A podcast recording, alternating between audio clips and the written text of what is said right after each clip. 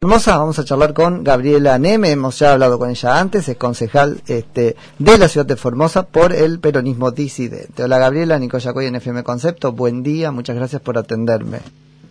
Buen día Nico, a vos y a todo el equipo. Gabriela, ¿qué es esto de los cinco mil y pico de casos que este, se conocieron ayer, hubo en Formosa? Bueno, esto es reflejo de lo que venimos denunciando, ¿no? De la manipulación, de la falta de transparencia. Eh, el día 7 de mayo yo presento un video que lo preparó el equipo donde advertimos esta diferencia entre los números que pasaban en Formosa y los números que pasaban a Acción. Pusimos tres fechas y comparamos y nos daba un 70% de diferencia. Lo que el discurso oficial fue, no, el problema de nación que no nos carga los datos. Hmm. Y creo que eso movilizó a que quieran actualizar estos datos eh, que empezaron el sábado con una carga importante de 1.221, eh, no el domingo, perdón, y ayer con el escándalo. Con la explosión, sí.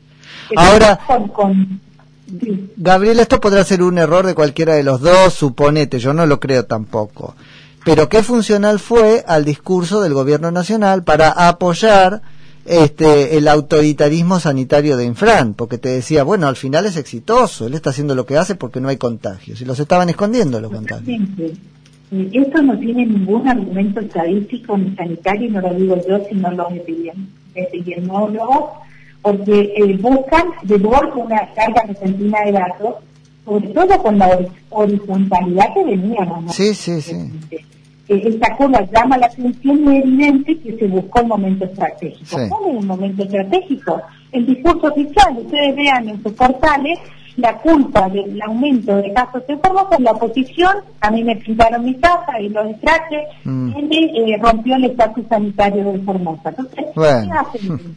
Desde la última marcha, ellos empiezan a subir los casos. Entonces, eh, vos lo ves al ministro González con una casita de fósforo en la conferencia diciendo que el primer fósforo lo tiramos nosotros, pero no son genocidas. Por Dios. Están jugando con la salud pública.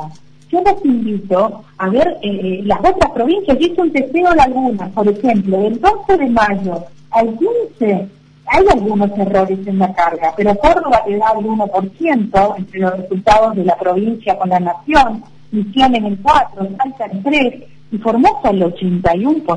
Esto no es un error ni un atraso en, la carga. Porque si no, Nación, ¿por qué carga las otras provincias invocando a Formosa? Seguimos siendo una isla y seguimos siendo los argentinos sin derechos del país. Sí, sí, sí, totalmente. Totalmente. Pero aparte, Nico, eh, Formosa, el único ente o laboratorio que se puede hacer el testeo es la provincia. Han clausurado laboratorios privados que te hacen test eh, rápido para detectar el COVID. Claro, o sea que tienen el monopolio de los casos y te los cuentan, te los dosifican como les conviene.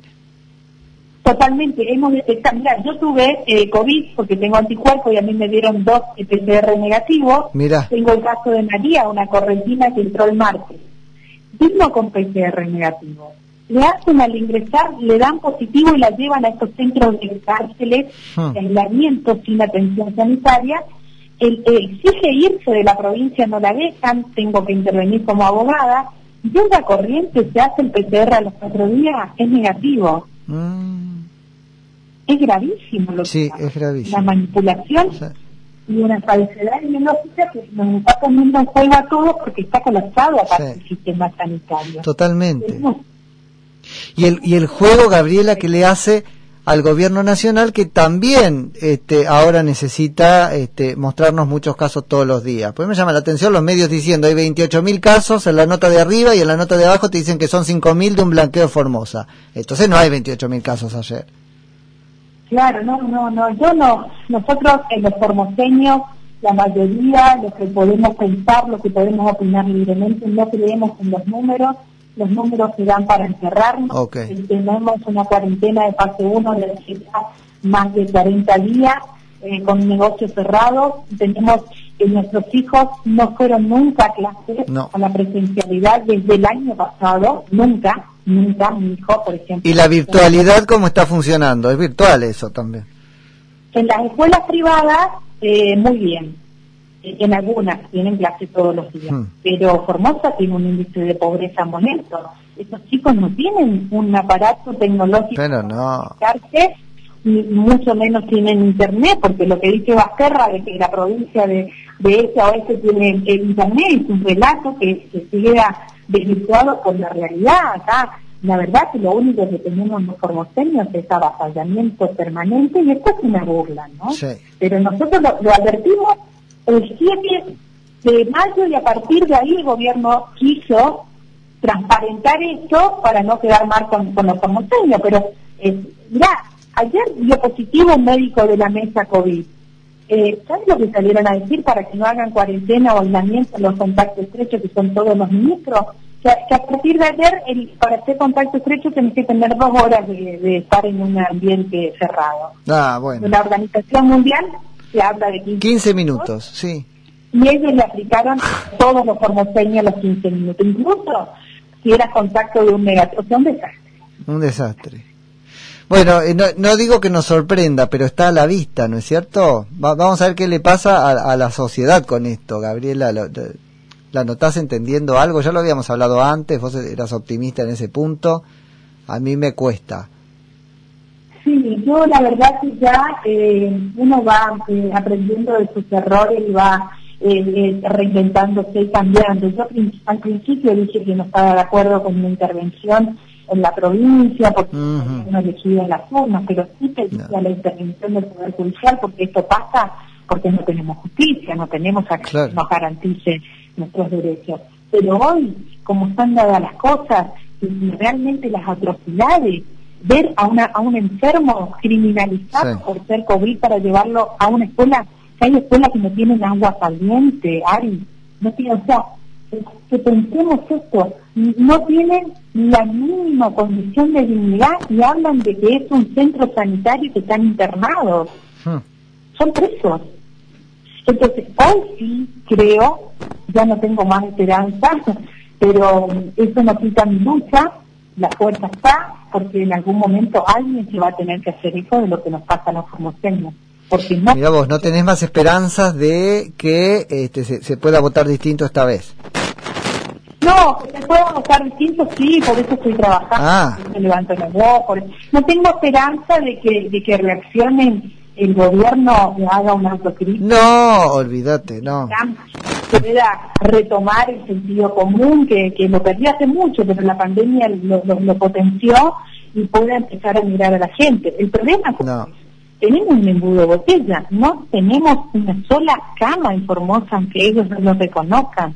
Nosotros tenemos que estar haciendo contención telefónica, que no somos médicos, porque tampoco hay un, call center de seguimiento de médicos. Que es fundamental, porque si no, si no haces ese seguimiento es cuando te, te sorprende después, agarrás tarde la neumonía.